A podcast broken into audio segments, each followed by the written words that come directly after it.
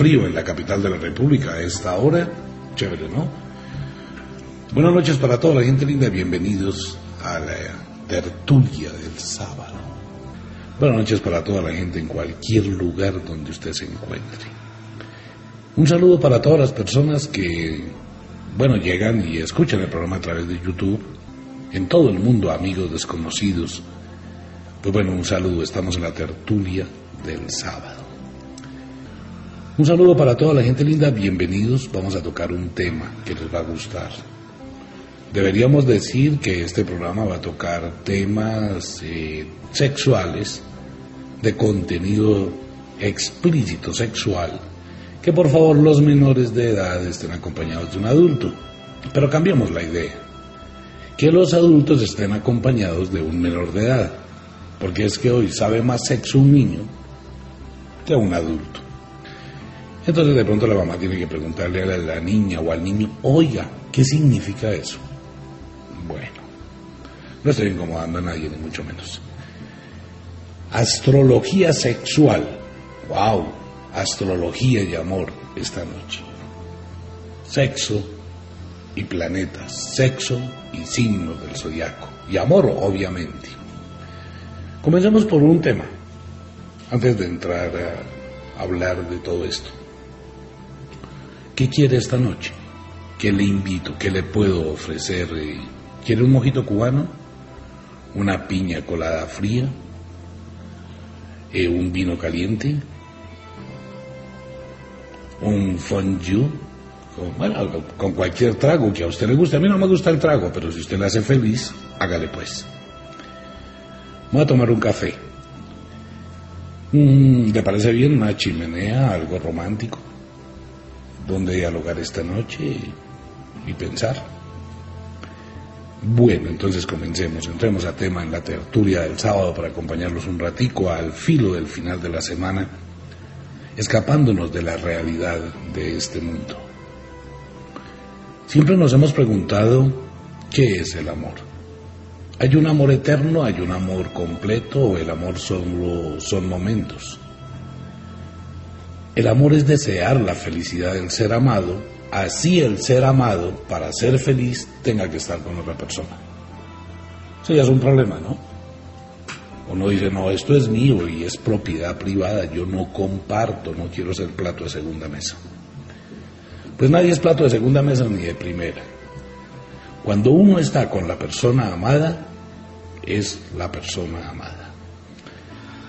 Pero ocurre que a través de la vida, de acuerdo con los ciclos estacionales. Diferentes personas nacen en diferentes momentos del año y en diferentes situaciones con diferentes atribuciones emotivas.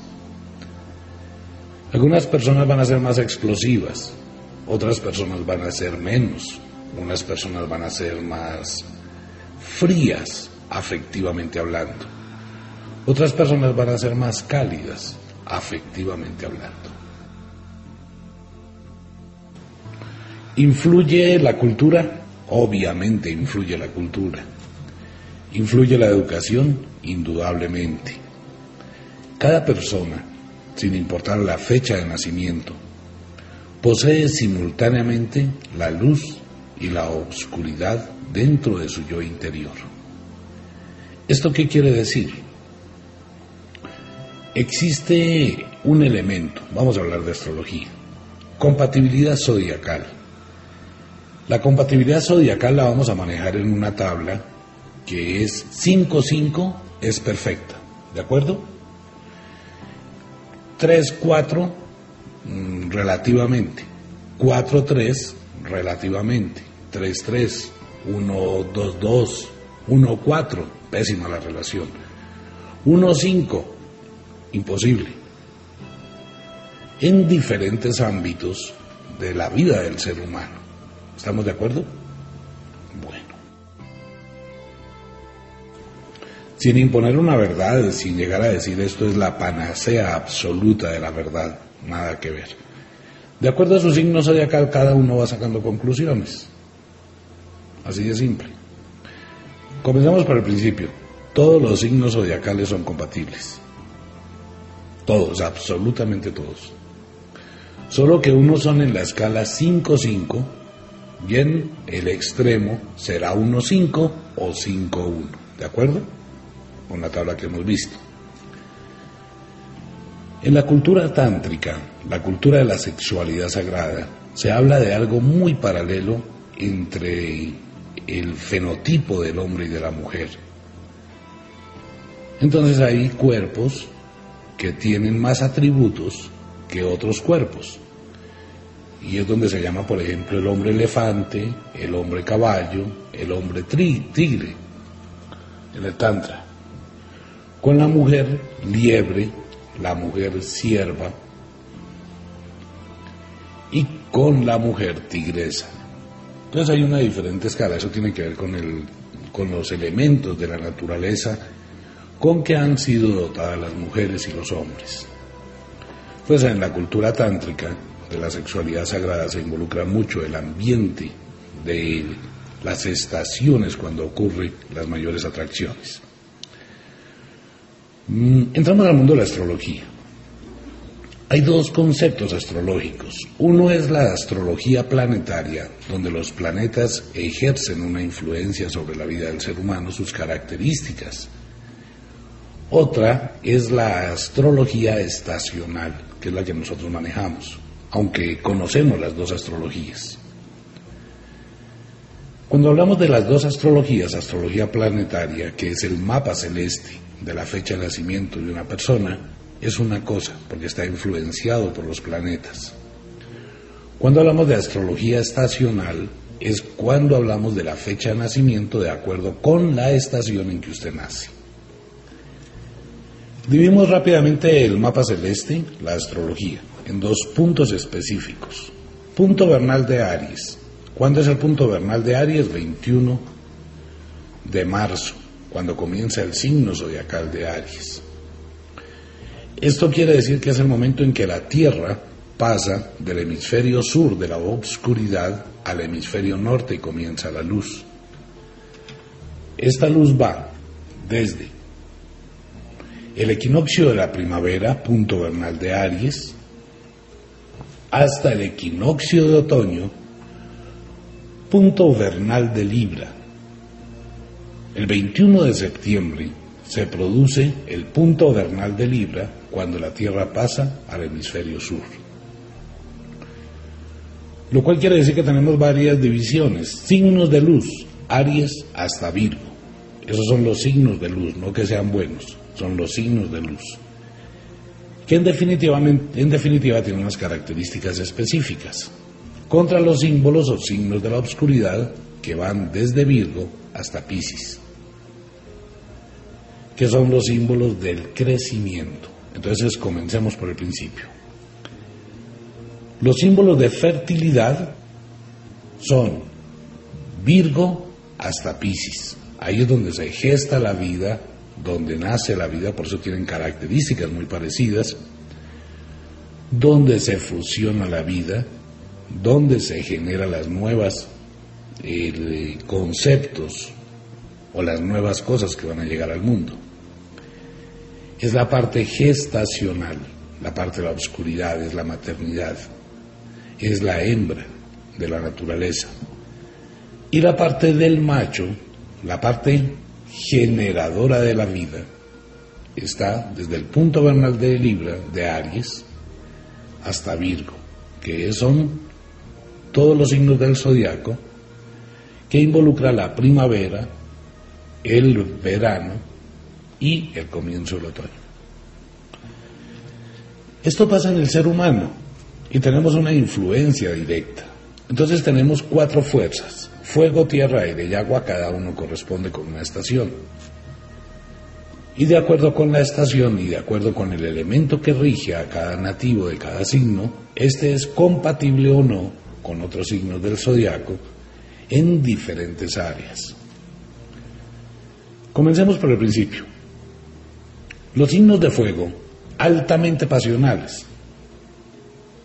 Todos los signos de fuego. Tenemos Aries, Leo y Sagitario, altamente pasionales. que tienen una tendencia muy elevada de sus energías y mueven una cantidad de cosas. Pero quiero aclarar un punto de vista. Si se nos van las dos horas y les quedo debiendo parte del programa, otro sábado les termino la tertulia. ¿Ok?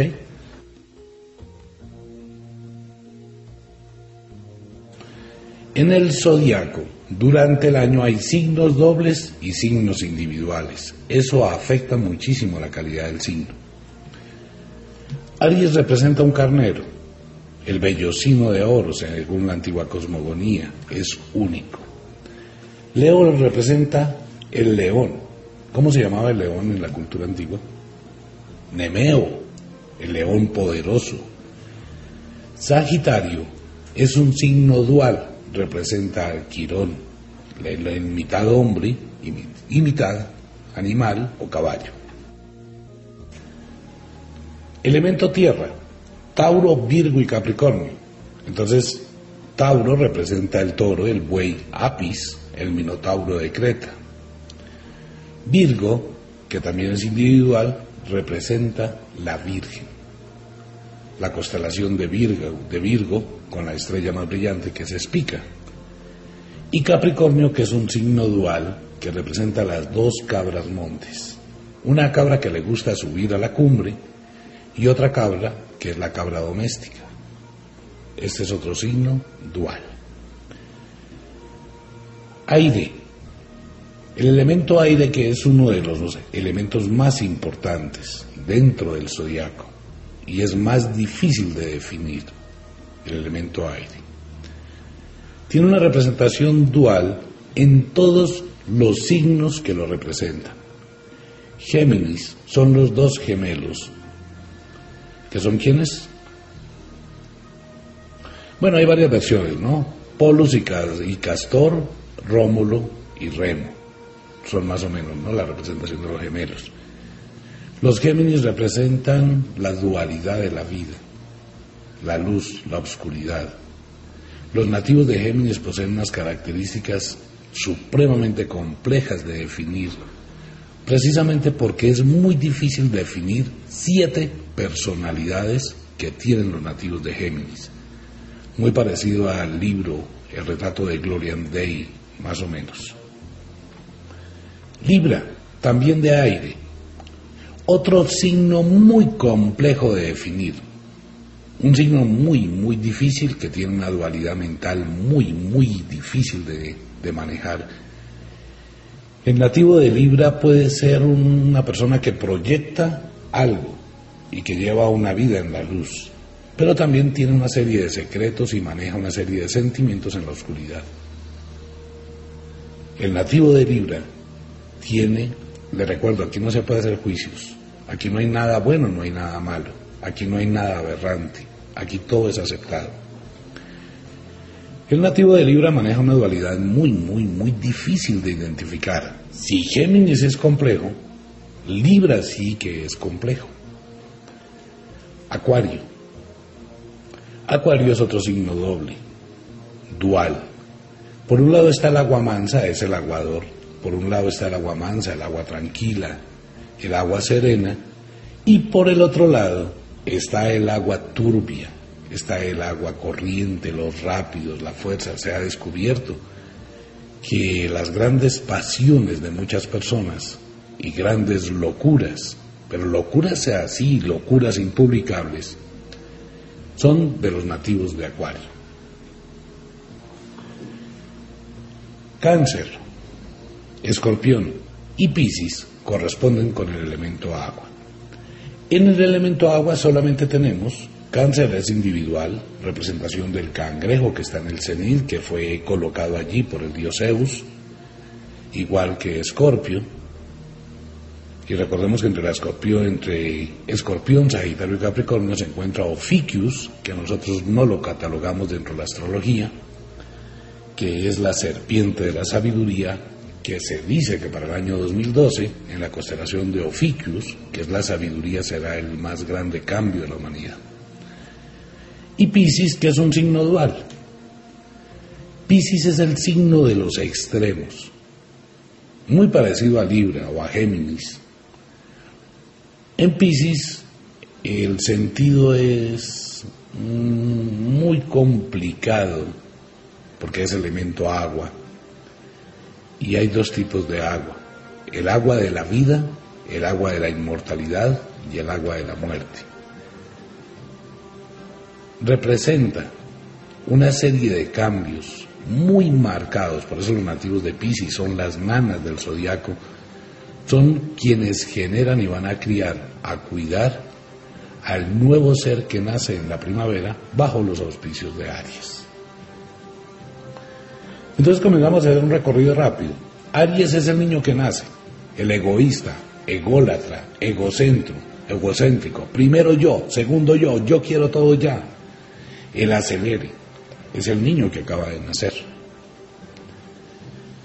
Después de ser el niño que acaba de nacer y quiere todo ya, viene a Tauro, que es el niño posesivo. Esto es lo mío, esto es lo que yo mando, es la territorialidad, es la propiedad sagrada del niño Tauro.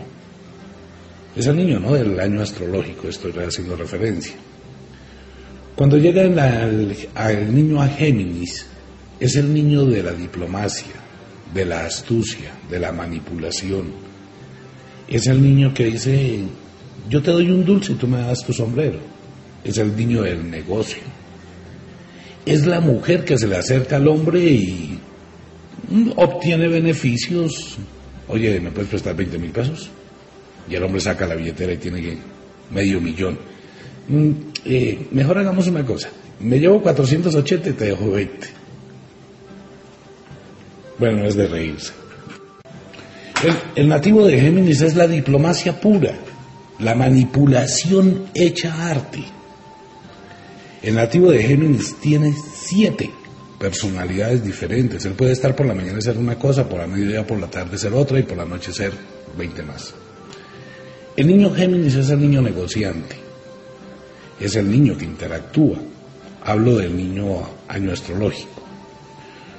Cuando pasa de Géminis llega la ternura del niño cáncer, el ambiente hogareño, el apechichador, el consentidor, la ayuda, la integración, lo dominador del hogar, lo casero.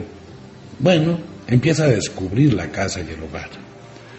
Cuando llega Leo, entonces tenemos el niño agreste, el niño que brilla, el niño que quiere luz, el niño que se para encima de la escalera, el niño que se viste de galas y dice, oiga, míreme, aquí estoy, ¡ey! El niño que quiere toda la atención para él. Y si no le dan la atención, se va para un rincón a llorar.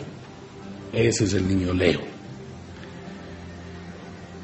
Que posteriormente da un pasito más y entra al niño Virgo el orden, el perfeccionismo, el mal genio, el ordenamiento preciso, vertical. Es la fiscalización, es lo perfecto, es lo que organiza, ordena, arregla, ayuda, prepara.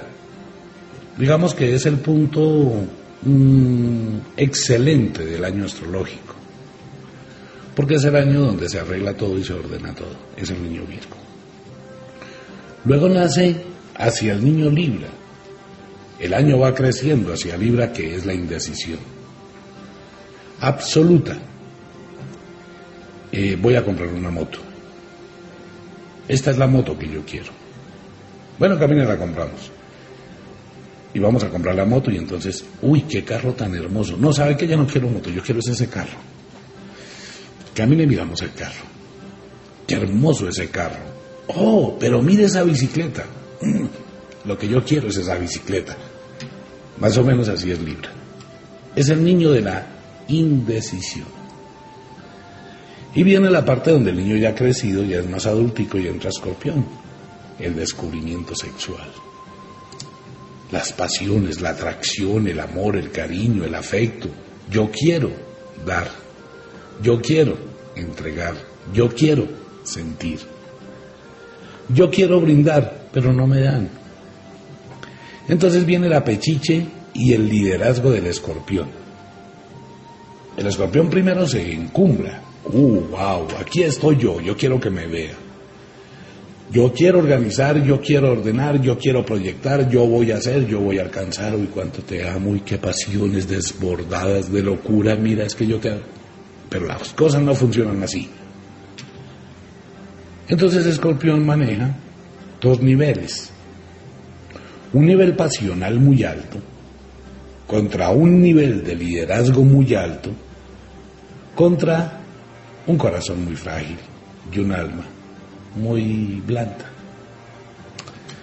Por eso es muy fácil encontrar a los escorpiones en un rincón llorando y aburridos cuando las cosas no le van.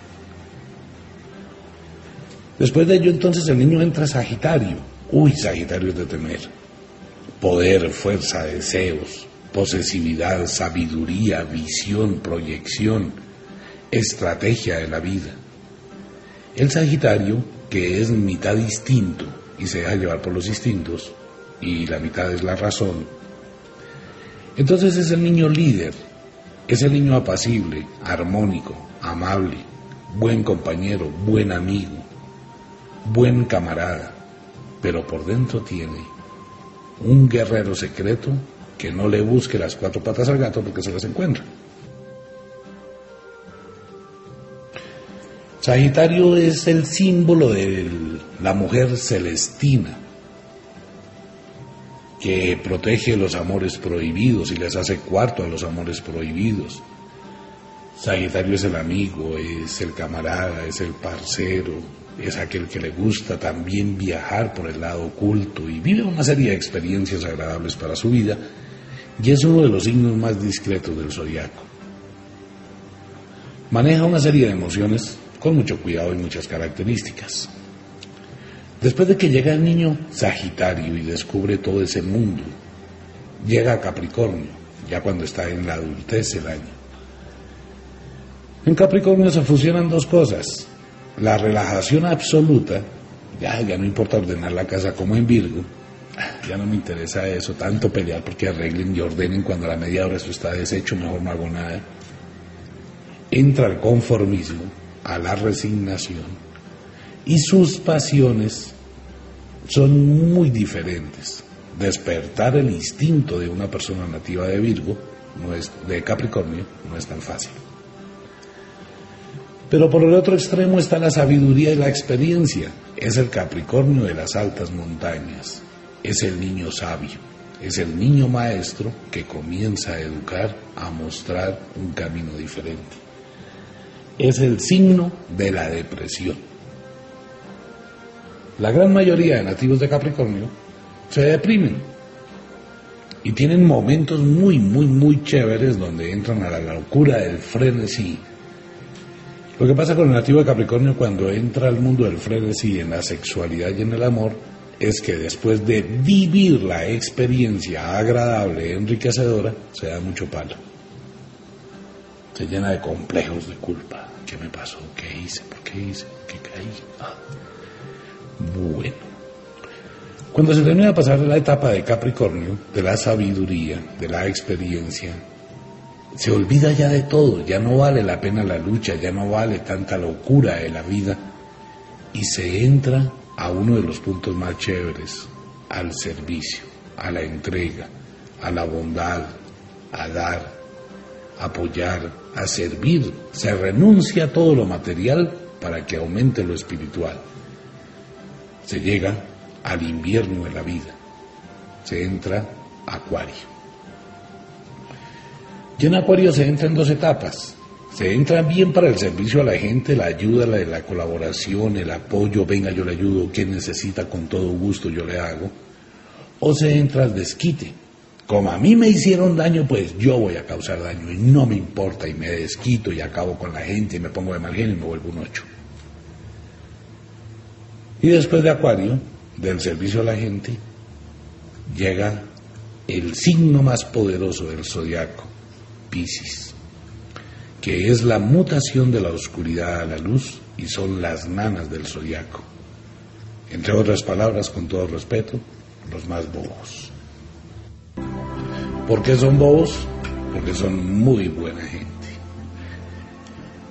Los piscianos, que son dos peces, hay dos tipos, no por eso hablamos de los signos duales.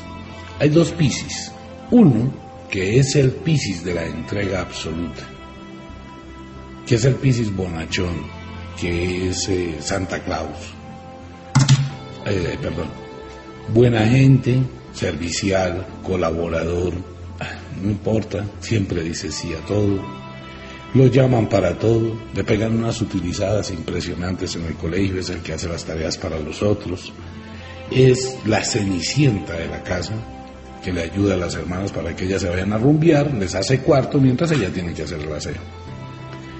El nativo de Pisces tiene una característica, le gusta servir, le gusta entregar, haya placer en esa entrega. Es leal, honesto, fiel, mm, demasiado fiel. En su aspecto positivo, digámoslo de esa manera.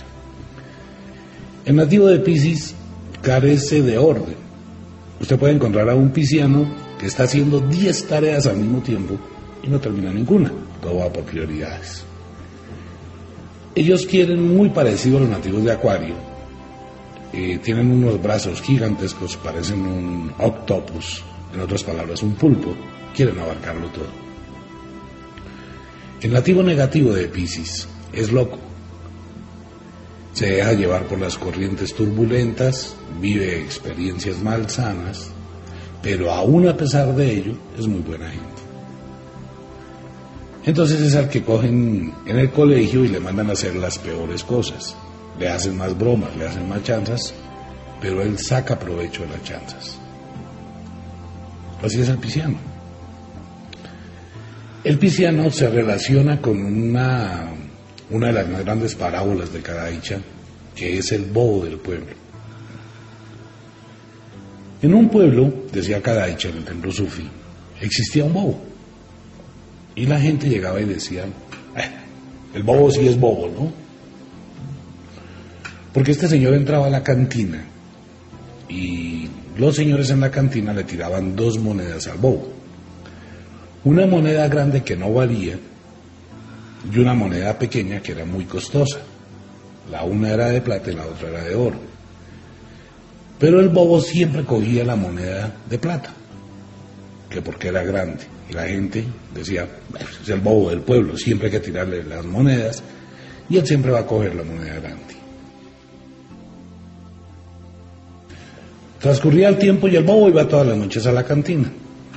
Y al transcurrir del tiempo empezó el pueblo a florecer y a crecer y se empezaron a crear grandes empresas. Y el bobo seguía yendo a la cantina todas las noches. Cuando el alcalde del pueblo llegó y dijo, bueno, vamos a condecorar al más grande empresario que ha hecho que este pueblo avance, trabaje y llegue muy lejos. Todo el mundo pues quería saber quién era el gran hombre que había ayudado al pueblo.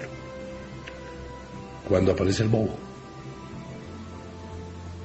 Y lo condecoran por ser el hombre más rico del pueblo que ayuda al pueblo a salir. Entonces él se paró y les dijo a todos, bueno, les voy a decir algo, porque ya no vuelvo a la cantina.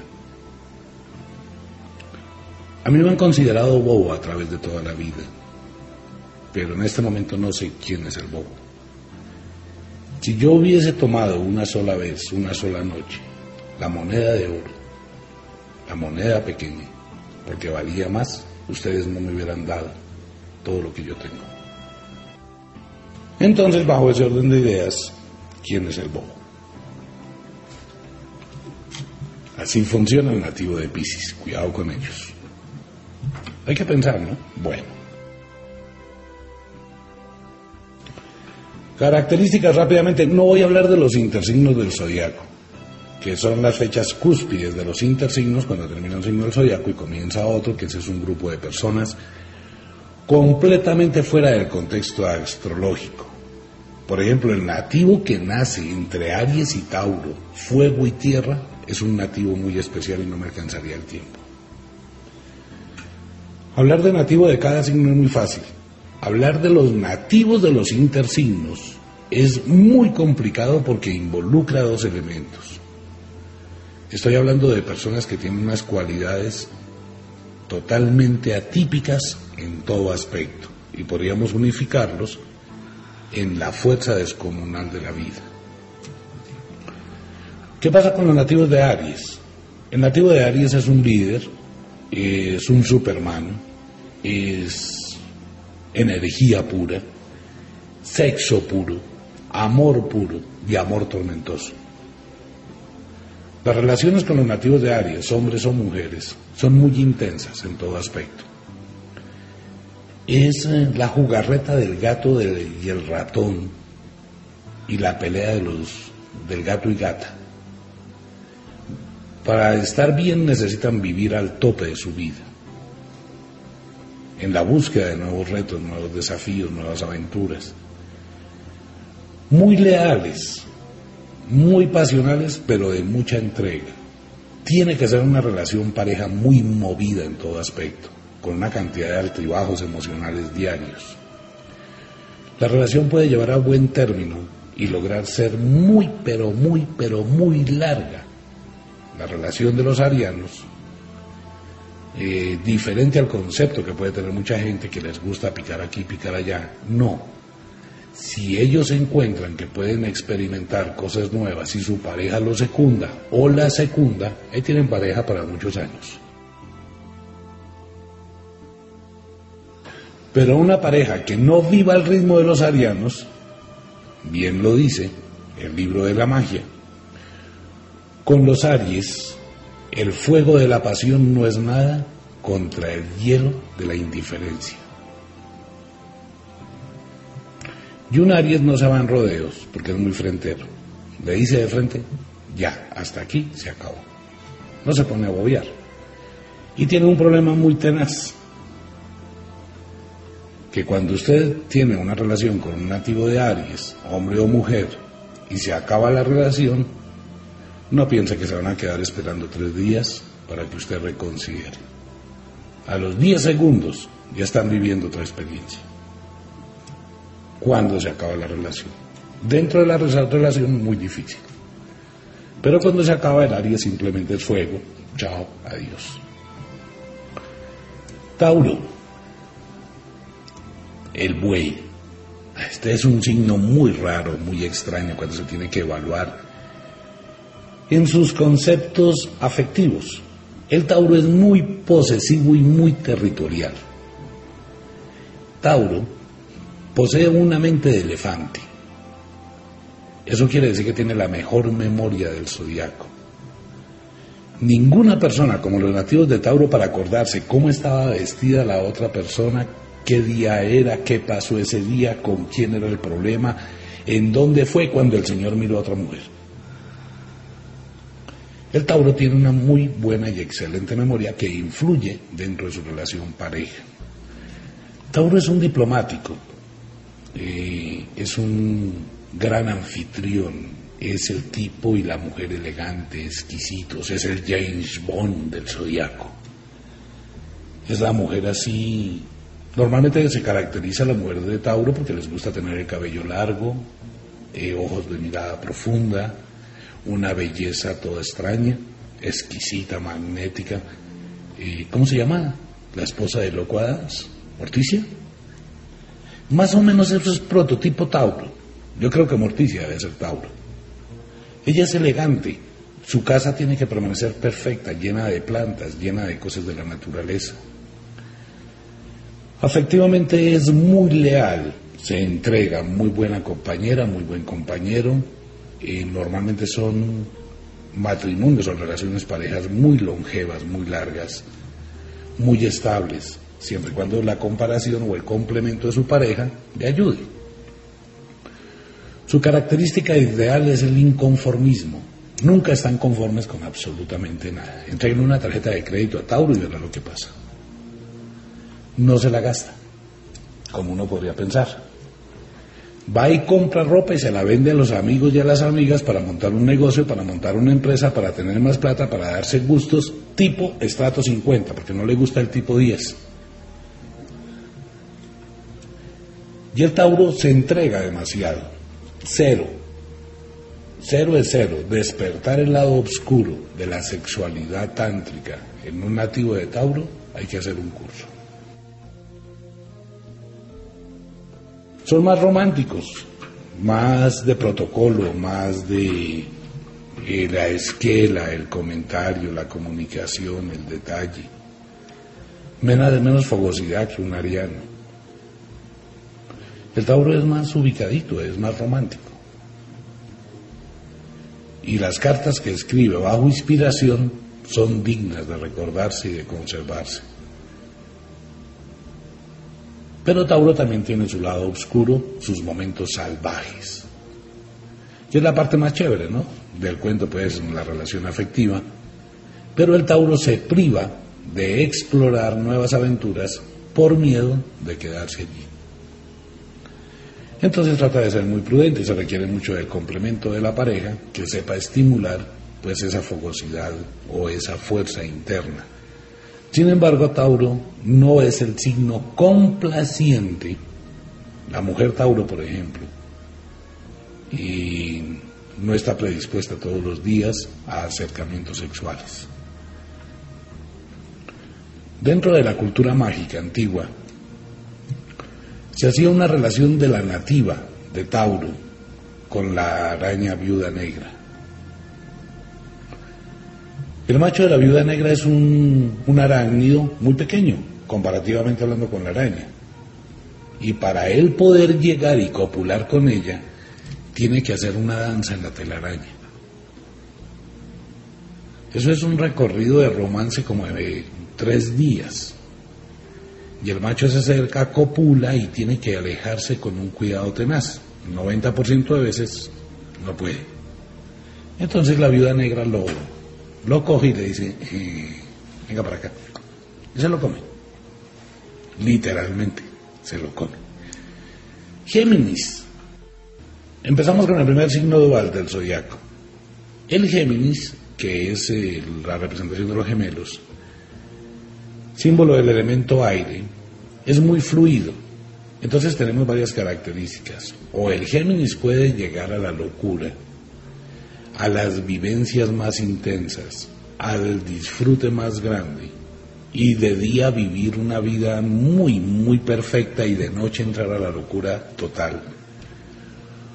O puede quedarse en el estancamiento. Todo depende del estímulo primario que haya recibido. El nativo de Géminis está hecho de arcilla. Cuando un nativo de Géminis despierta a la vida y vive un tipo de experiencias que le dejan huella, él se vuelve muy prevenido y ella se vuelve muy prevenida. Entonces no sobrepasan fácilmente, por eso el nativo de Géminis es uno de los signos del zodiaco altísimamente sugestionable.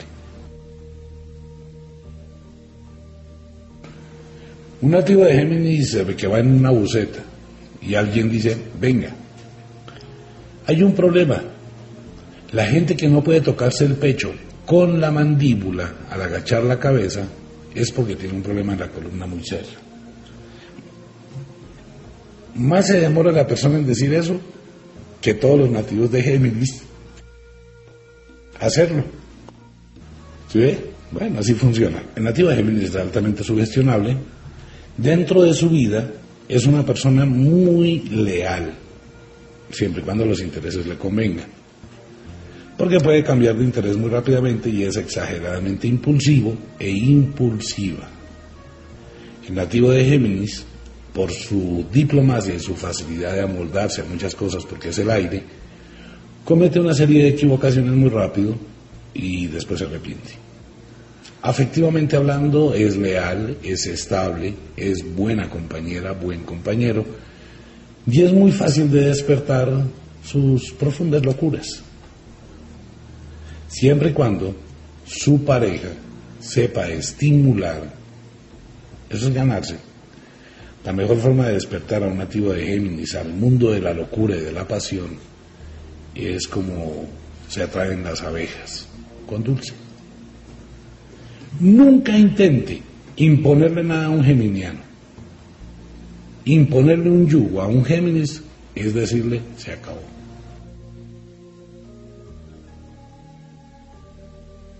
Cuando la pareja le exige al nativo de Géminis, el nativo de Géminis no acepta exigencias. Déjelo fluir, déjela fluir.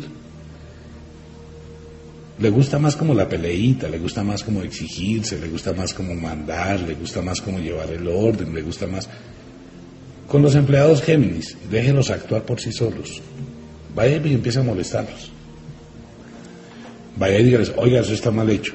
Y va a encontrar usted ahí un huracán o un tornado en ese momento. Y el Géminis no tiene problemas en tirar todo al piso y salir corriendo. Pues hay que hacer cursitos, ¿no? Cáncer. Los nativos de cáncer son personas muy hogareñas, tal vez las mejores relaciones afectivas que puede tener el zodiaco. Espero que los niños se duerman y ya entramos a la parte sexual. Los nativos de cáncer son muy hogareñas, muy hogareños, les gusta la familia, prefieren estar en casa, hasta tal punto que para muchas personas, por ejemplo muchas mujeres, les llega a sentir fastidio de que el hombre se quede todo el tiempo en la cocina. Oiga, ¿por qué no sale dar una vueltica así? Y la mujer nativa de cáncer tiene una tendencia, así esté casada, a mantener unos lazos con la familia paterna de una manera indestructible. Cuando uno se casa con una persona, con una mujer nativa de cáncer, no se casa con la mujer de cáncer, se casa con toda la familia de la mujer. Son muy hogareños, su demostración de afecto, es más enmarcado en la ternura, en consentir, en el apechiche.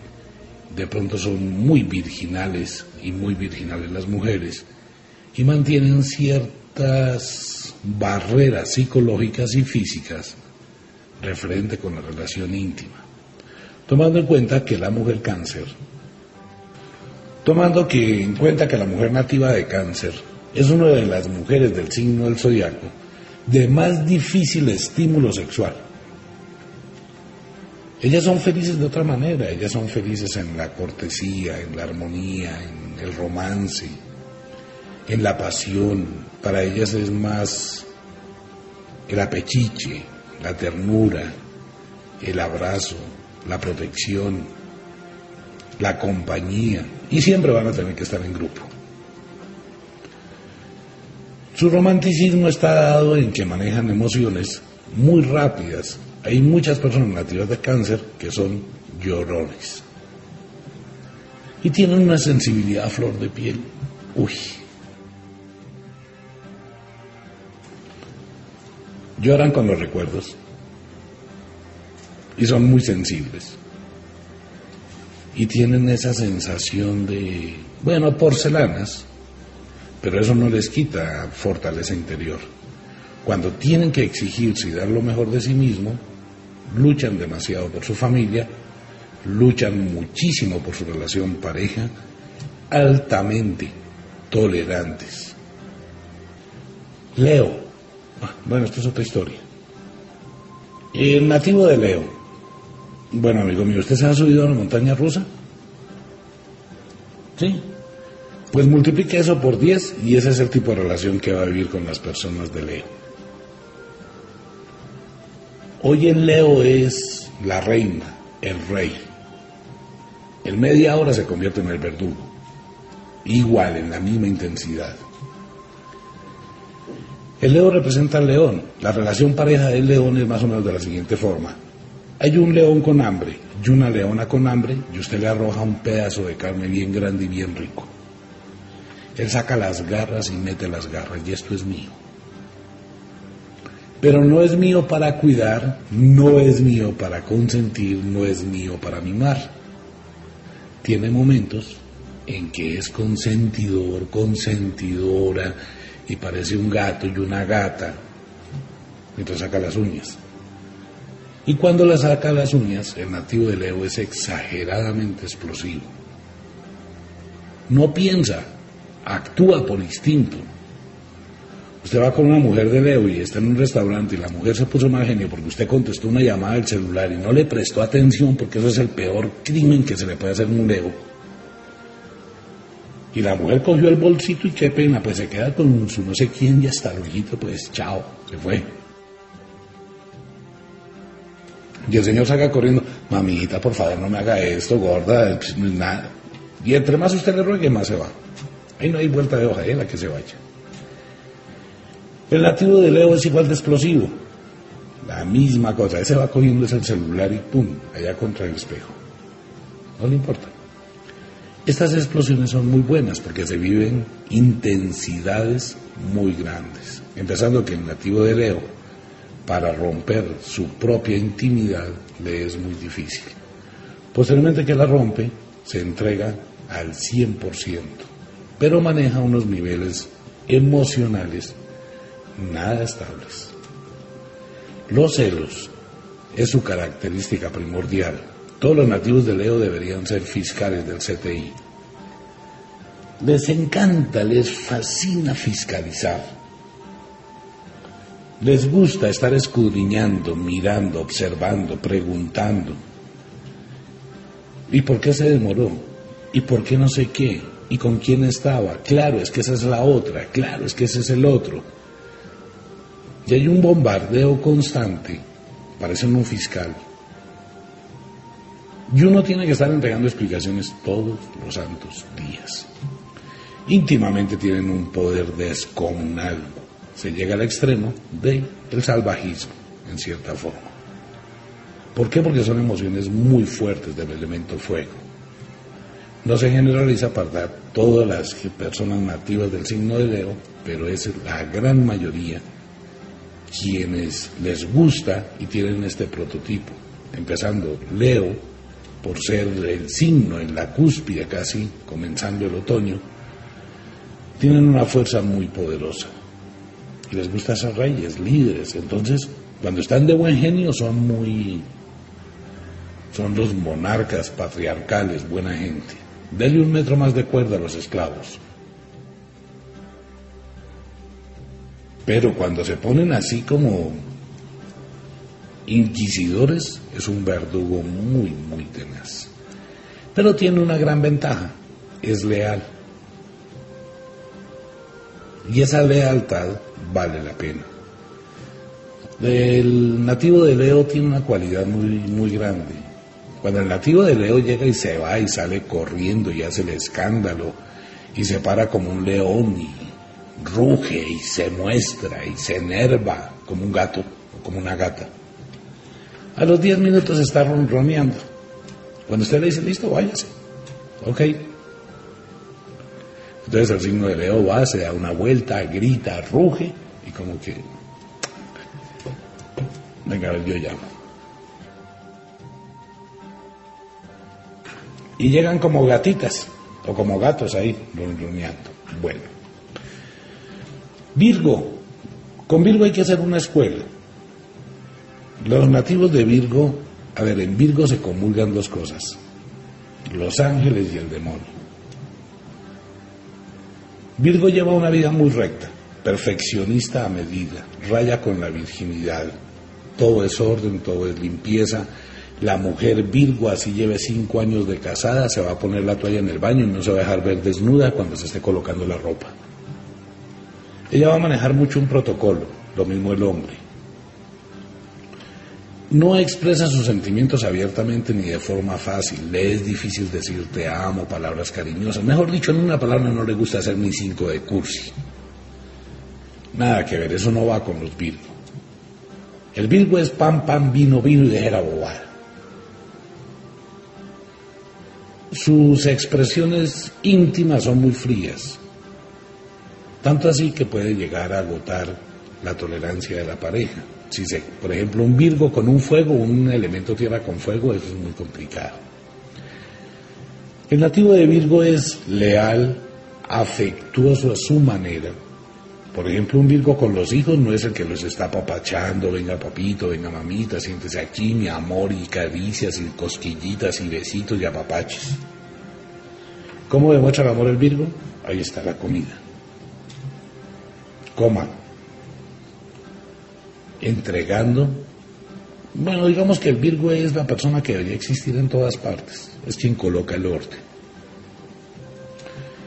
En su lado extremo del demonio, el nativo de Virgo sufre cambios temperamentales supremamente violentos, es supremamente hipercrítico, todo lo critica, todo lo que todo el mundo hace está mal, Lo único que está bien hecho es lo que él o ella hace. Si usted dice, mire, yo dejé esto aquí, ¿cuál? Usted no dejó nada, ¿qué le pasa? Yo ordené, yo limpié. Y nunca va a reconocer sus errores. El Virgo es perfeccionista, morir. La Virgen tiene su demonio.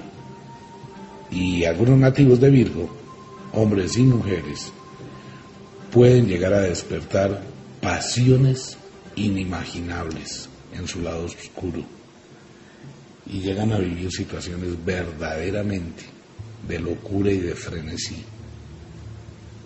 Pero jamás quienes rodean a un Virgo que vive ese tipo de experiencias ni siquiera lo van a imaginar. Vámonos para el break, nuestro control aquí en cabina, retornamos en la tertulia del sábado.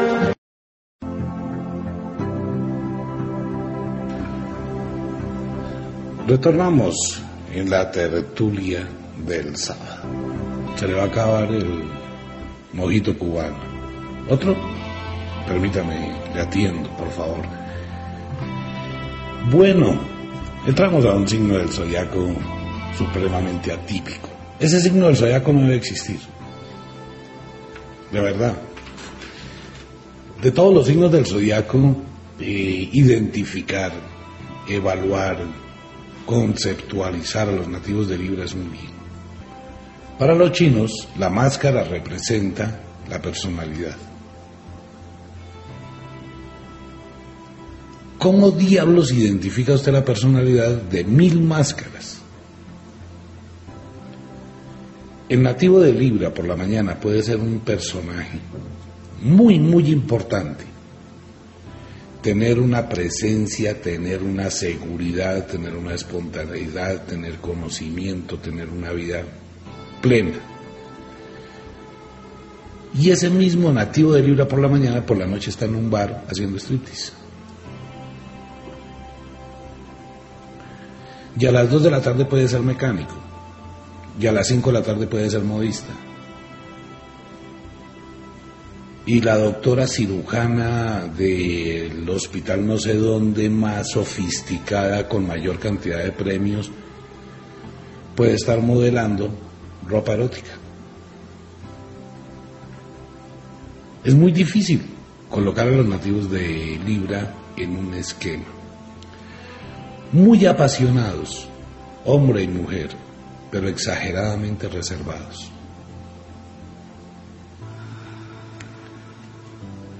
Uno puede decirle a una mujer nativa de Libra, oye gorda, venga, charlemos, ya que vamos a empezar una relación tú y yo. ¿Cómo ha sido tu pasado sexual? Entonces la mujer le abre unos ojos hermosísimos, con una mirada de ternura. ¿Tú qué crees? ¿Me estás confundiendo? Yo soy virgen. Y andando el tiempo usted descubre que esa gran y hermosa mujer 99,9% de las mujeres nativas de Libra son hermosísimas.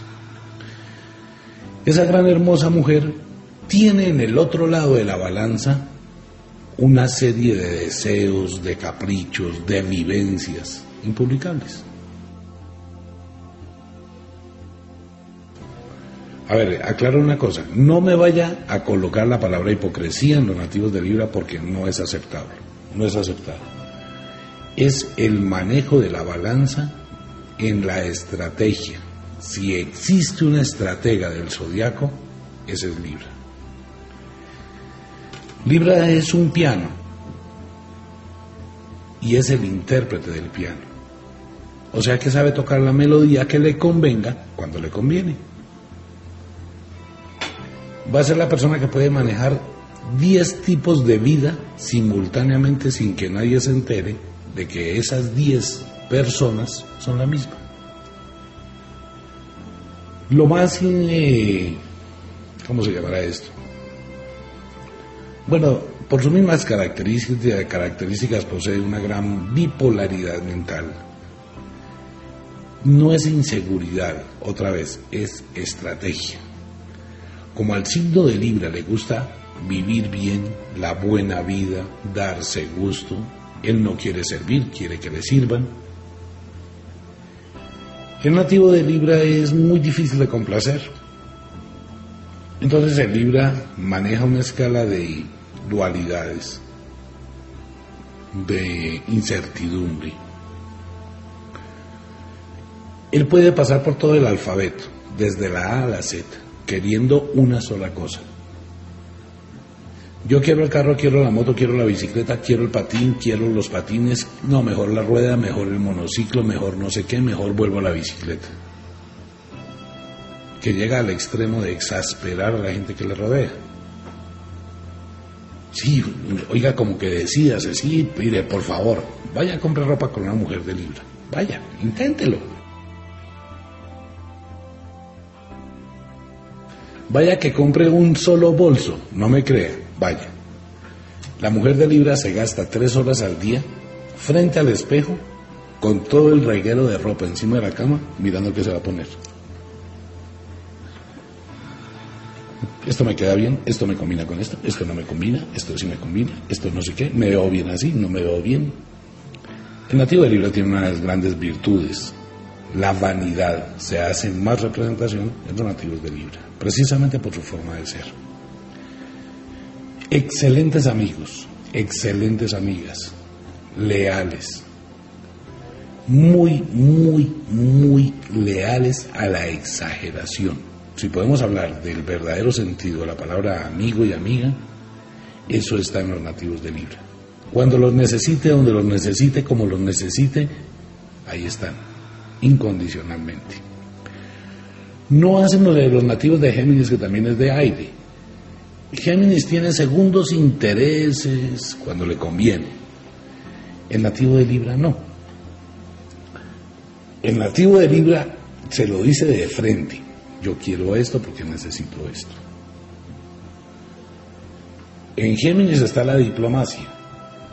En Libra está la estrategia. Son dos cosas.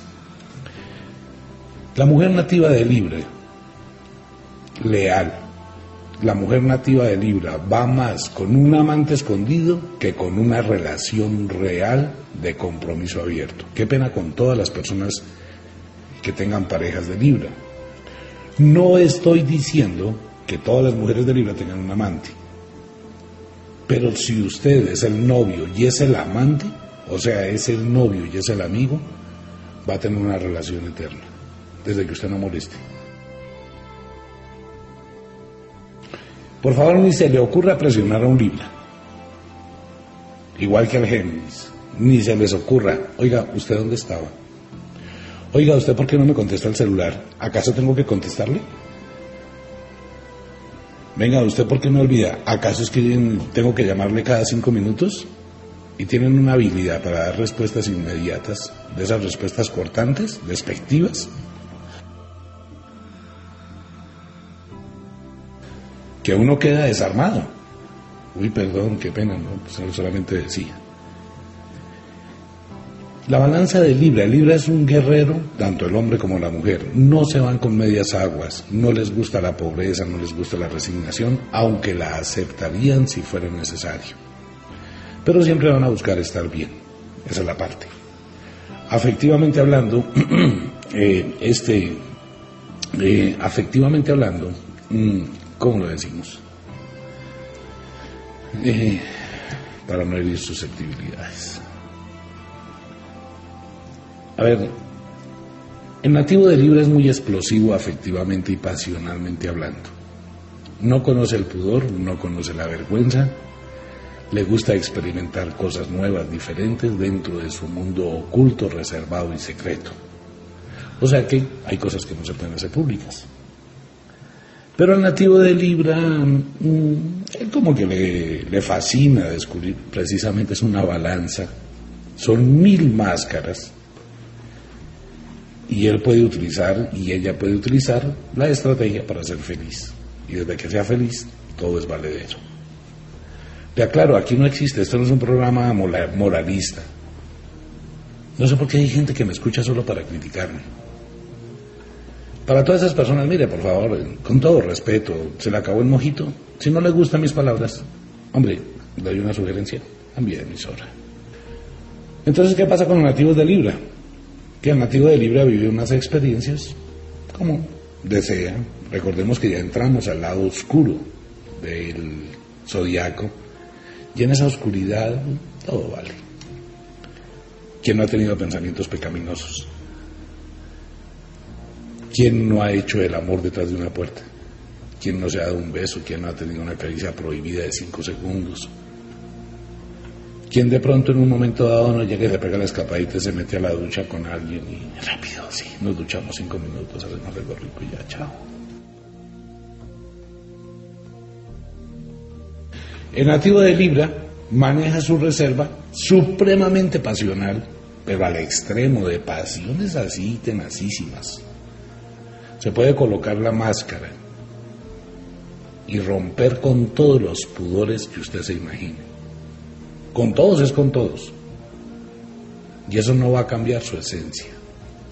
Siempre leal, siempre amigo, siempre amiga, siempre luchador, siempre combativo, siempre combativa, siempre persona de escalas. Me gusta disfrutar la vida. Todos deberíamos tener y todos deberíamos ser Libra en el fondo de nuestro corazón. ¿Por qué? Porque de los signos del zodiaco que más disfrute le saca la vida. No le pone tanta tiza, ¿no? Escorpión. Escorpión, la elegancia hecha humana. Los nativos de Escorpión, grandes pasionales, también con grandes tendencias en la oscuridad a vivir experiencias. Pero el nativo de Escorpión tiene varias escalas. Uno, hay que encontrar una llave mágica, porque si Libra es muy fluido, por ser elemento aire, Escorpión es muy complicado por ser agua. El nativo de Escorpión puede sentir, desear, querer, pero se marca. Es el signo de mayor cantidad de solteros y solteras que hay en la vida. Eh, las relaciones afectivas para ellos son un compromiso real, total, absoluto. Cuando establecen una relación pareja, se entregan al 10.000%, llegan hasta aceptar amantes, o amantes hombres o amantes mujeres. Si el esposo tiene una fe, entonces ella tiende a comprenderlo más que juzgarlo, lucha por su pareja. Es una persona que mientras esté dentro de la relación pareja, usted puede hacer con la pareja de escorpión lo que quiera. Lo que quiera es lo que quiera vivir la locura más pasional, la locura más intensa, la fogosidad más absoluta, subir, bajar, ir, hacer las locuras. Pero mientras que esté amparado o amparada en el esquema de una relación. Fuera de la relación tienen que existir otros factores en el zodiaco y otros factores de la vivencia y de la cultura para que el nativo de escorpión rompa esa limitante que tiene para fluir de esa manera. Persona muy luchadora, tal vez de las más luchadoras del zodiaco. Busca siempre muchos recursos, no se cansa, parece una dinamo de energía constante. Si está bien aspectada, bien motivada, la persona nativa de escorpión se mueve por encima de la adversidad. Ellos triunfan donde otros fracasan digamos que la constancia es su poder. Y busca alternativas y recursos, no sea milana ante diferentes situaciones. Una persona nativa de escorpión por la mañana puede ser eh, un gran ejecutivo y por la noche estar atendiendo un supermercado. No, no tiene problemas en ello. Grandes amigos, algo rencorosos, muy sensibles, les afecta demasiado la soledad Cualquier palabra hiriente, por pequeña que sea, que sería intrascendental para otro signo del zodiaco, los nativos de Escorpión son hipersensibles a ello y magnifican y se quedan con la espinita siempre. Sus grandes dosis de intelectualidad natural. Un nativo de Escorpión parece que supiera todo. Parece Google, el nativo de Escorpión. Le gusta investigar, preguntarse, autointerrogarse busca siempre el avance, mas no es como el nativo de Libra que le gusta vivir exageradamente bien. El nativo de Escorpión es más adaptable de acuerdo con las situaciones y nunca va a cambiar de característica. puede vivir una serie de depresiones que si se sumerge en ella se apaga completamente su luz, tanto pasional, sexual, afectiva o como persona. Necesita de estadios, que eso es un problema en la relación pareja. El nativo de escorpión necesita, de vez en cuando, estar solo. Y se lo dice de frente. No, mire, ¿sabe qué? Yo quiero pedirle un favor. No sé, necesito unos días para estar solo.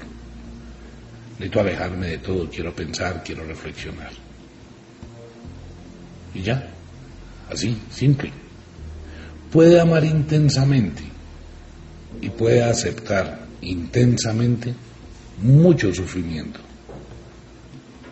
Tanto así que el nativo de escorpión a veces renuncia a sus propios deseos en pos de lo que considera responsabilidad y fidelidad no le gusta la soledad y por ende la ley del efecto invertido hace que la gran mayoría de personas solas estén enmarcadas en el signo de escorpión. Grandes líderes, potencialmente muy caseros, escorpión tiene la tendencia a convivir en grupos siempre y cuando tenga la oportunidad de la soledad.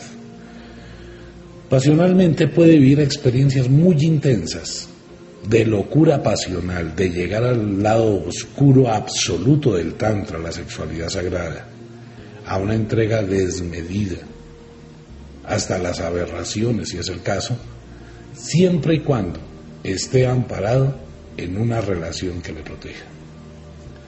De lo contrario, el nativo de escorpión va a ser muy difícil. Ahora, para llegar a ello, se requiere, amigo mío, que usted aprenda, no sé, 25 técnicas para romper las barreras psicológicas que tienen los nativos de Escorpión. Tanto hombres como mujeres, pero cuidado la embarra. En la relación pareja, una embarrada suya, amigo mío, va a tener usted todos los santos días el recuerdo y va a tener la indiferencia y tiene que hacer un curso muy grande de orfebrería para restaurar aquello que el escorpión considera que le hizo daño. ¿Resentidos? Mm, sí. Escorpión. Sagitario. Este signo del zodiaco es chévere. No es que Escorpión no lo sea, Escorpión es un excelente signo del zodiaco. Son las cualidades básicas que integran la relación y la vida de un ser humano. Lo que pasa es que Sagitario es muy loco no como Libra ni como Géminis, pero Sagitario tiene su... A ver, Sagitario es la elegancia, la sobriedad, la tranquilidad, la serenidad, el aplomo, la belleza, pero le gusta tener un refugio escondido donde encontrar la liberación y el desasosiego para su vida. Aunque es un nativo del elemento fuego, no es tan fogoso como los Leo, ni tan arriesgado, lanzado como los Aries. Él maneja el instinto con la razón, pero en el instinto disfruta mucho. El nativo de Sagitario es un gran visionario, muy inteligente, exageradamente inteligente. Se cree que los primeros magos y las primeras brujas en la época del medioevo fueron personas nativas de este signo del zodiaco, ya que tienen una gran capacidad de percepción. Les atrae muchísimo el mundo oscuro, el mundo oculto, en todas sus representaciones y con todo lo que ocurra dentro del mundo oscuro. Llevan literalmente una vida muy tranquila, muy relajada, manejan los problemas con gran y ¿cómo se llamará esto? Ellos les pueden estar en una fiscalía y no pierden la compostura. Pueden manejar situaciones muy difíciles y su mente es muy controlada, su razón es muy controlada. Y el instinto lo manejan de otra manera, no lo hacen público. Son personas excelentes amigos, excelentes compañías, excelentes amigas, con las que se puede compartir siempre y cuando usted no atraviese la línea que divide la realidad de la fantasía. Son alcahuetas absolutos y totales de cualquier locura. y pueden aceptar determinadas situaciones en pos de la felicidad de otros. Nunca intente limitar a un Sagitario, a un Quirón, porque se altera y se va a encontrar usted con una mirada. Haga de cuenta que el Quirón está sacando el arco y lanzándole una flecha de estrellitas ardientes. Un Sagitario se hace respetar solo con mirar. Su calidez de vida se adapta muy fácilmente a cualquier situación y le gusta más los terrenos del desafío. Les gusta más donde se sienten vivos, se sienten que deben hacer. No les son amigos ni amigas de que les den. Tienen un orgullo muy alto. Yo tengo porque me lo gano. Si tengo que entregarle, tome, se lo devuelvo. Tienen un orgullo altísimo. Pueden perdurar por la eternidad con una sola persona y pueden entregar el amor una sola vez en la vida. Se cree que el nativo de Sagitario, el Quirón, a diferencia de todos los demás signos del zodiaco, solo se enamora una vez. Y esa sola vez le marca de por vida. Viven en momentos de depresión, viven momentos de ansiedad, viven momentos de soledad, pero no lo publican ni lo hacen público. Son personas exageradamente reservadas. Hay mujeres nativas de Sagitario que sufren una enfermedad, saben que tienen una enfermedad y no lo divulgan sino cinco años después cuando están muriendo. Pero usted, ¿por qué no habló antes? No quería incomodarle la vida a nadie.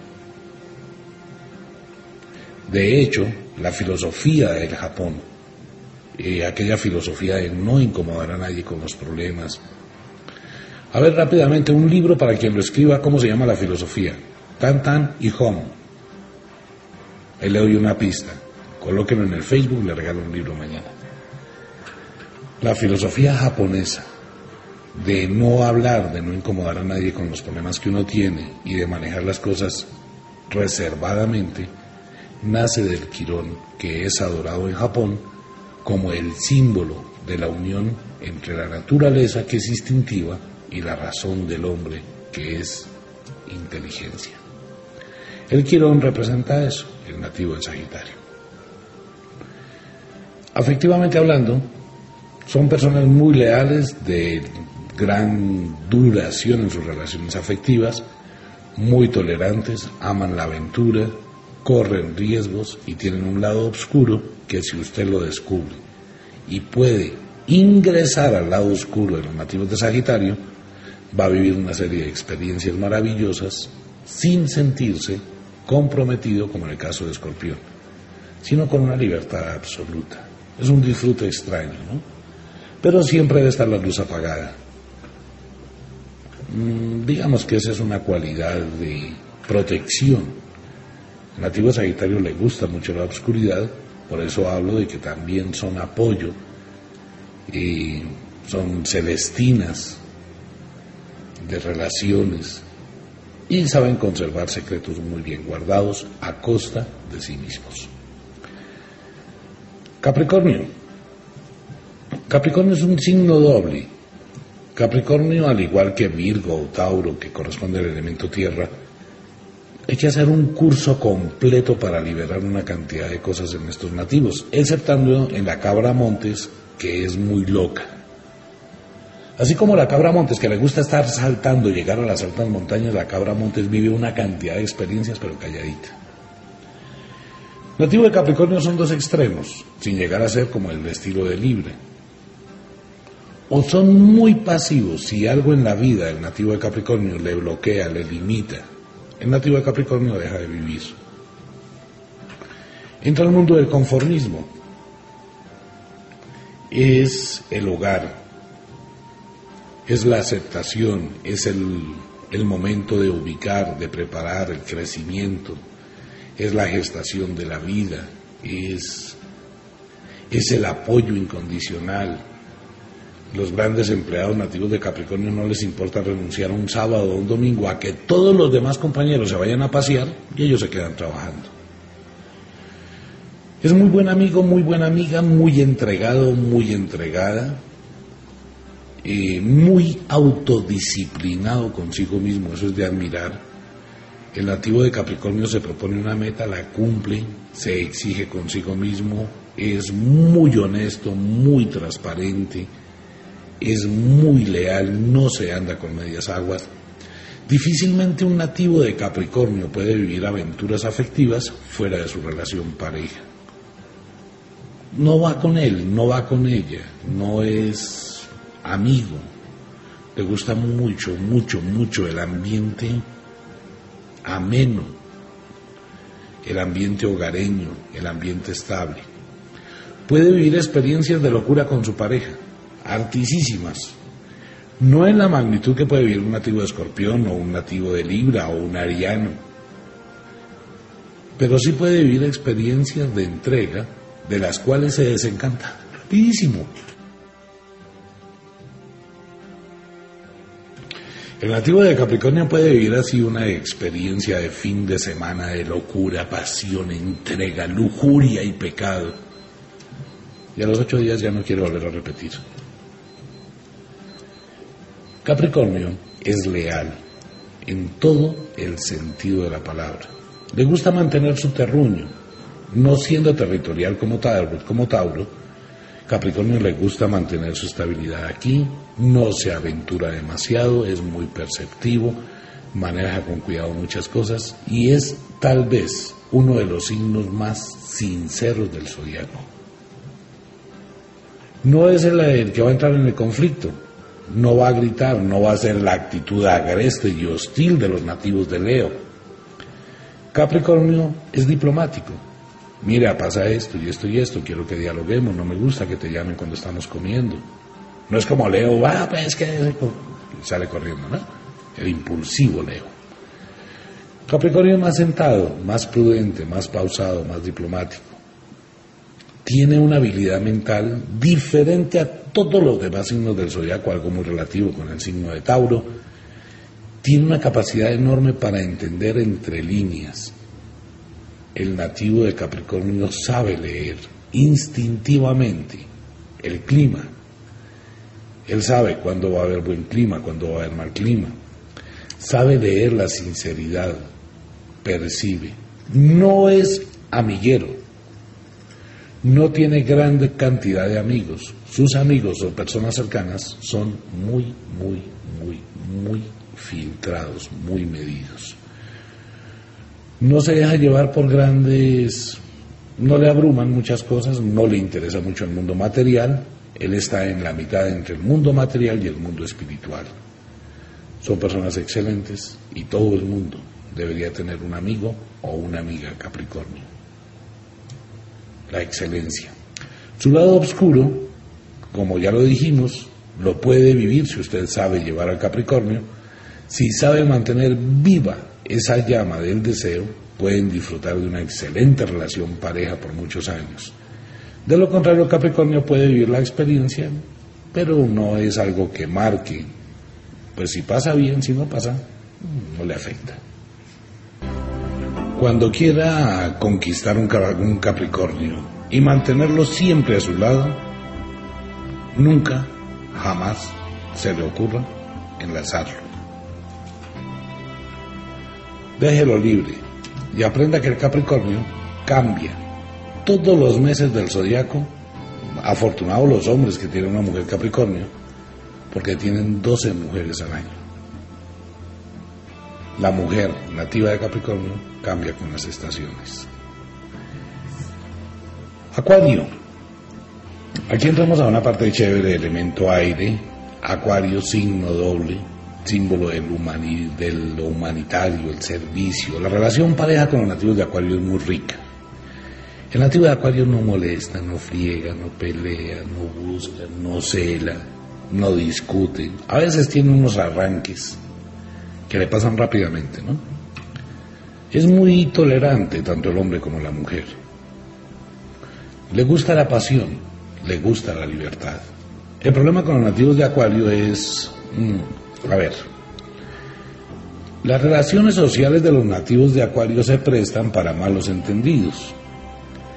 Como son personas que brillan mucho, atraen demasiado, Entonces siempre va a estar rodeado, si es una mujer, de una cantidad X de amigos. Y con todo el mundo, besito por aquí, besito por allá, y cómo estás, cómo vas, y no sé qué, y en qué te ayudo. Y el novio se queda a un lado. No quiere decir que no le ame. Para el nativo de Acuario, el nativo de Acuario piensa, yo estoy con usted, usted no se preocupe. Pero mientras que estoy con usted, yo puedo estar con los demás. Entonces le quita y le resta importancia a su pareja. La mujer de Acuario es muy versátil. A la mujer de Acuario hay que colocarle lastre. Porque la mujer de Acuario anda haciendo 50 mil cosas. Por la mañana paga recibos, por la tarde está estudiando, por la noche está trabajando, está aprendiendo a tocar violín, está preparando la malteada, se aprendió una nueva receta. Es un lío. Y siempre en beneficio. Uno va a encontrar siempre los nativos de Acuario metidos en cuentos sociales, metidos en cuentos de cosas beneficiosas, de ayudar a la gente, de hacer recolectas, etcétera, etcétera. Con su lado positivo, estas personas son muy afables, no son ardientes, pero pueden serlo si se saben motivar.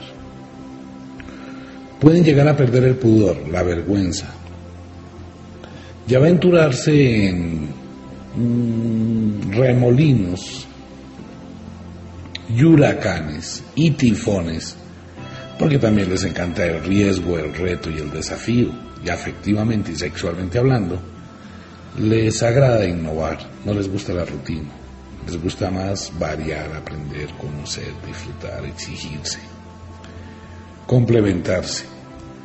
No son personas que, si se les deja libres, tienen un gran respeto por el compromiso adquirido y son más leales estando libres que manteniendo una relación cerrada de la cual se cansan supremamente rápido.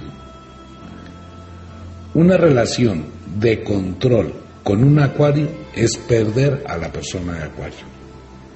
Eso no se ponga usted en el plan, oiga, ¿dónde estaba? Oiga, ¿por qué llegó tarde? Oiga, ¿por qué se va a reunir allá con toda esa gente? Oiga, por favor, hoy es 31 de diciembre, ¿usted por qué no está en la casa y se va a ir allá de beneficencia? No se meta en la vida de los acuarios. El acuario es como el águila que es propiedad suya.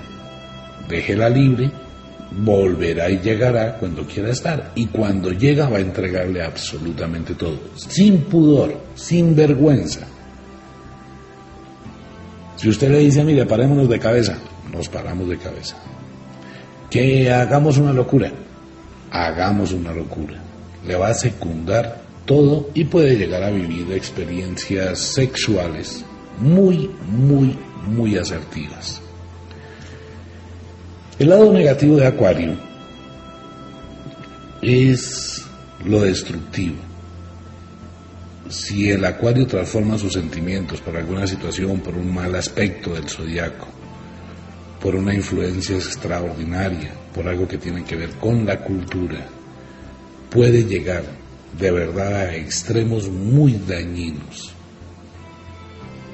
sobrepasando absolutamente todo concepto de la moral. Un nativo de Acuario aspectado negativamente puede ser violento, agresivo, sarcástico, hiriente, totalmente despectivo o despectiva en su máxima representación. Es uno de los pocos signos del zodiaco que tiene o maneja dos extremos. Por un lado, el humanitarismo más absoluto de sacrificio, pero por otro lado, un verdugo supremamente cruel. Existen relaciones parejas donde el nativo de Acuario se complace y haya placer causándole sufrimiento a la persona que ya no está. Jamás en su vida, si tiene una relación con un nativo de Acuario, intente volver o intente rogarle. Si no quiere saber lo que es la indiferencia, si no quiere saber qué es que le pongan la cara en las narices, si no quiere saber qué es que esa persona que era tan bondadosa, tan humanitaria, tan servicial, tan linda, se convierte en un ogro, no vuelva. Pero esté atento, si es nativo de Acuario, quiere volver. Porque si quiere volver y usted le cierra la puerta, es la persona que puede acosar, llamar cien veces al día, aparecerse en el trabajo, en la oficina, en el colegio, en la universidad.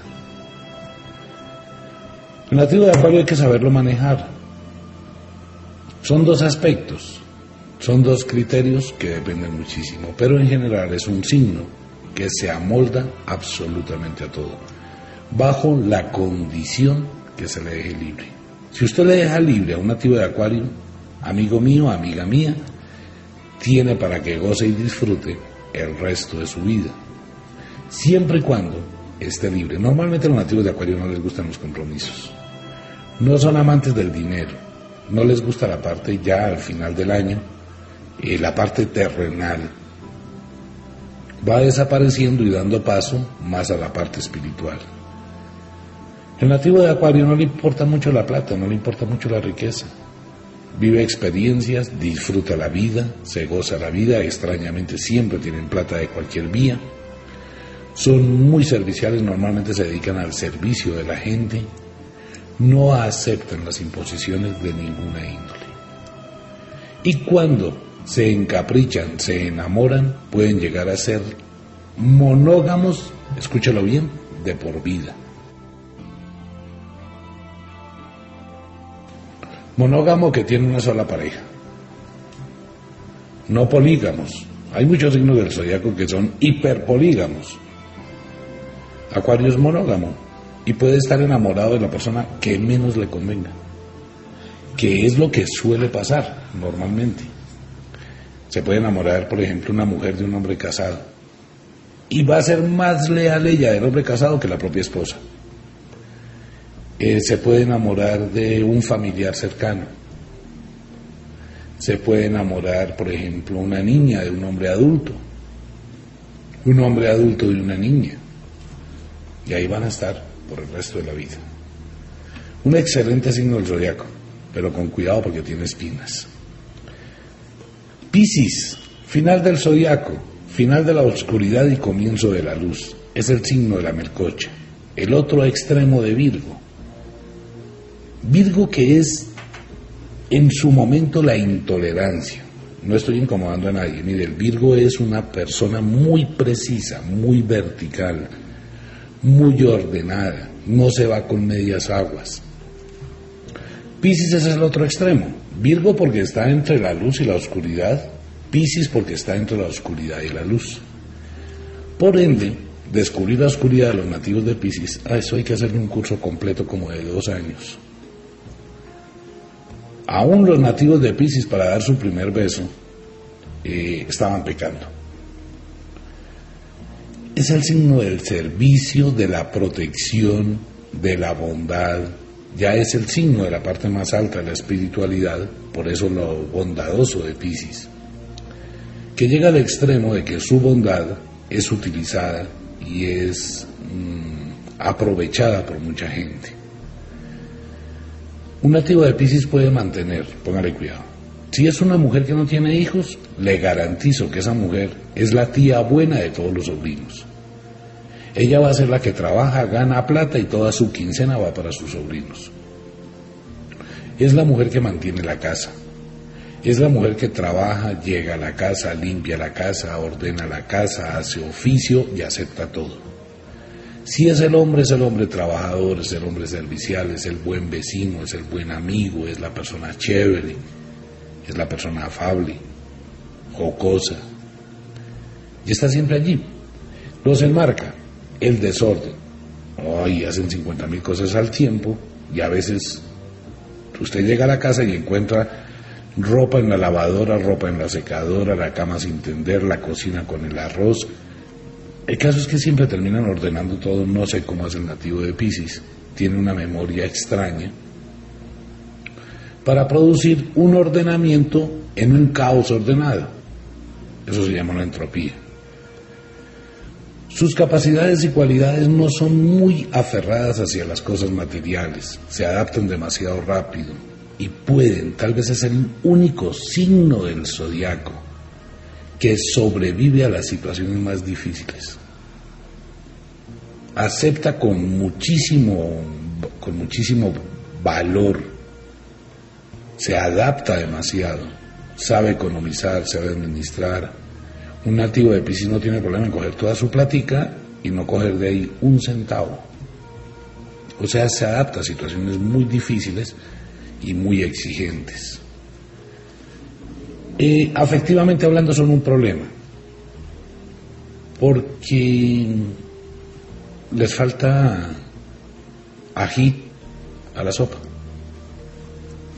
Entonces como que también rayan con la virginalidad, como que como que sí, pero como que no, y como que yo no quiero hoy y mañana tampoco, y así llevamos dos años. Es como que a ver, sí, como que coloquémosle un poquito de ají de picante. No se preocupan grande, eh, de una manera muy grande en manejar muchas cosas, llevan una vida tranquila, muy serviciales, muy espirituales. Se considera que las grandes adivinas de la antigua época del medioevo eran nativas de Pisces, las grandes consejeras. De hecho, los nativos de Pisces, que cumplen años al final del invierno y comienzos de la primavera, brindan un apoyo muy sofisticado a la vida. Su relación pareja es estable, no dura mucho, el 90% de las relaciones pareja de los piscis es por costumbre, por arrastre, por inercia. ¿Por qué? Porque se adaptan muy rápido a las situaciones, entonces nadie va a tener queja del piscis. Pero no hay grandes amores ni hay la montaña rusa de, de otros signos del zodiaco. Su aspecto negativo consiste en que pueden llegar al conformismo absoluto y perder el punto de vista de la autoexigencia. Ese es un problema para los piscianos, que aceptan situaciones y aceptan situaciones y se dejan llevar por la corriente de las demás personas. A veces les falta un poquito de carácter y autonomía para tomar decisiones. Su temperamento, que es muy agradable, se atrae rápidamente el beneficio de mucha gente. Su parte sexual. Piscis es eufórico y explosivo. Pero Piscis tiene un problema. Ese problema es que uno tiene que hacer un curso completitico de tanta sexualidad sagrada de los 366 días del año para saber cuáles son las únicas cuatro ocasiones en todo el año que Piscis abre la puerta para vivir experiencias de una intimidad donde rayan con la locura que si la intimidad del Piscis se hiciera público, sería un pecado. Y para saber esas cuatro fechas hay que conocer muy bien a la persona y hay que saberla llevar. Es el, el nativo de Piscis es el parto de la naturaleza, por eso no está todo el tiempo predispuesto a la sexualidad. Si usted conoce, reconoce y sabe llevar a su pareja pisciana, puede vivir una serie de experiencias sexuales muy agradables. Y el Piscis en su benevolencia y su bondad, pues nadie mejor para complacer sus locuras que un pisciano o una pisciana para el disfrute. Ahora bien, en rasgos generales, los signos del elemento fuego son muy pasionales, tanto Aries, Leo y Sagitario. El signo más hipersexual del zodiaco es Aries. El signo más posesivo sexualmente hablando es Leo. Le gusta tomar siempre la delantera, la iniciativa. El signo complementario, sexualmente hablando, es Sagitario. Sexualmente hablando, los signos del zodiaco del elemento tierra normalmente se caracterizan por una frialdad en su expresión de sentimiento. Tanto Tauro, Virgo y Capricornio. Son muy aplomados, pero tienen su lado oscuro, donde pueden vivir grandes pasiones sin la fogosidad del fuego. El fuego actúa, toma la iniciativa, pero en la tierra, el Tauro puede llegar a vivir de verdad verdaderas experiencias. Mm, el problema con los taurinos, los Virgo y los capricornianos es que, pues pasó, sí, chévere, lo disfrutamos. Mm, sí, pero mm, no les quedó gustando. O sí, pero de vez en cuando. Ahora bien, las relaciones. Aire. Géminis, Libra y Acuario se adaptan, se acoplan, se amoldan y pueden llegar a complementarse con el elemento fuego, o sea, los signos de aire, Géminis, Libra y Acuario, con Aries, Leo y Sagitario. ¿Usted sabe qué pasa? Que eso puede ser una locura pasional, la cosa más tenaz. Las grandes, las grandes locuras las viven los nativos de fuego con los nativos de aire en una relación 5-5 sexual. Los nativos de agua, cáncer, escorpión y piscis, llevan una vida tranquila, son complementarios con los nativos de tierra. Con Tauro, Virgo y Capricornio, los nativos de agua, Cáncer, Escorpión y Pisces viven un ambiente agradable, chévere, se comparten muchísimas cosas, también es relación 5-5. Tauro, Virgo y Capricornio, Cáncer, Escorpión y Piscis. Si combinamos Cáncer, Escorpión y Piscis con Aries, Leo y Sagitario, eso va en la escala del 1-5, 2-5 y 3-5 máximo. Un nativo de Aries con un Piscis, la fogosidad, la fogosidad del ariano con la pasividad del Piscis se entra en conflicto cada 10 minutos. Un nativo de Leo con un nativo de Escorpión, ni hablemos, esa relación es un problema. Eso sería 5-1. Un nativo de Sagitario con un nativo de Cáncer, mmm, situación que ahí habría que entrar a manejar. Un nativo de Géminis con un nativo de Tauro, mechoneada todos los días. Uy, no, eso es un problema. La tierra que quiere controlar el aire la tierra que quiere mandar el aire, ¿no? Y el nativo de Géminis, ah, a mí no me manda. Un nativo de Libra con un nativo de Virgo, eso es un ring de boxeo. Usted se puede imaginar todos los oyentes la verticalidad del Virgo, el ordenamiento del Virgo, el perfeccionamiento del Virgo con la bipolaridad del Libra. Es complicadísimo. El Virgo no está para aceptar esa clase de cosas de la dualidad de los Libra. Un nativo de Capricornio, muy centrado, muy sentado, muy hogareño, muy de su casa, muy de su ambiente, con un nativo de Acuario totalmente disperso. Ah, pues eso no funcionaría, ¿no? Un nativo de Aries con un nativo de Tauro. Mm, relación chévere. Eso es un conflicto de combate de poderes. El Aries quiere brillar y el Tauro también. Un nativo de Leo con un Virgo. Mm, eso es la pelea del jabalí contra el tigre o contra el león. Los dos están. El uno que quiere brillar y el otro que también. El uno quiere brillar por el fuego y el otro quiere brillar por la tierra. Y otro Sagitario y Capricornio como que, mmm, casi tico, ¿no? Bueno, mejor me voy para la sandunguera. Qué rico haberlos acompañado un ratico. Todos los signos del zodiaco son buenos, todos tienen su lado positivo, su lado negativo, todo el mundo tiene su lado oscuro a nivel sexual. Solamente si la pareja sabe despertar ese ambiente y esos afectos, puede llegar a tener una muy buena posibilidad de mantener una relación muy, muy, muy asertiva. Todos los signos tienen cosas buenas, todos los signos tienen cosas difíciles. Ahora depende mucho de la tolerancia, el respeto y la adaptación que una persona pueda tener hacia otra persona. El verdadero amor está basado en hacer feliz a la persona amada. Bueno, eso era todo por hoy, sábado, fin de semana, la tertulia. El inexorable reloj del tiempo que siempre marcha hacia atrás nos dice que nos vamos. No sin antes decirle que de verdad los queremos cantidades alarmantes. Ups, los amamos muchísimo, de verdad que sí. Feliz fin de semana, dulces sueños, feliz noche. Nos vemos. Chao.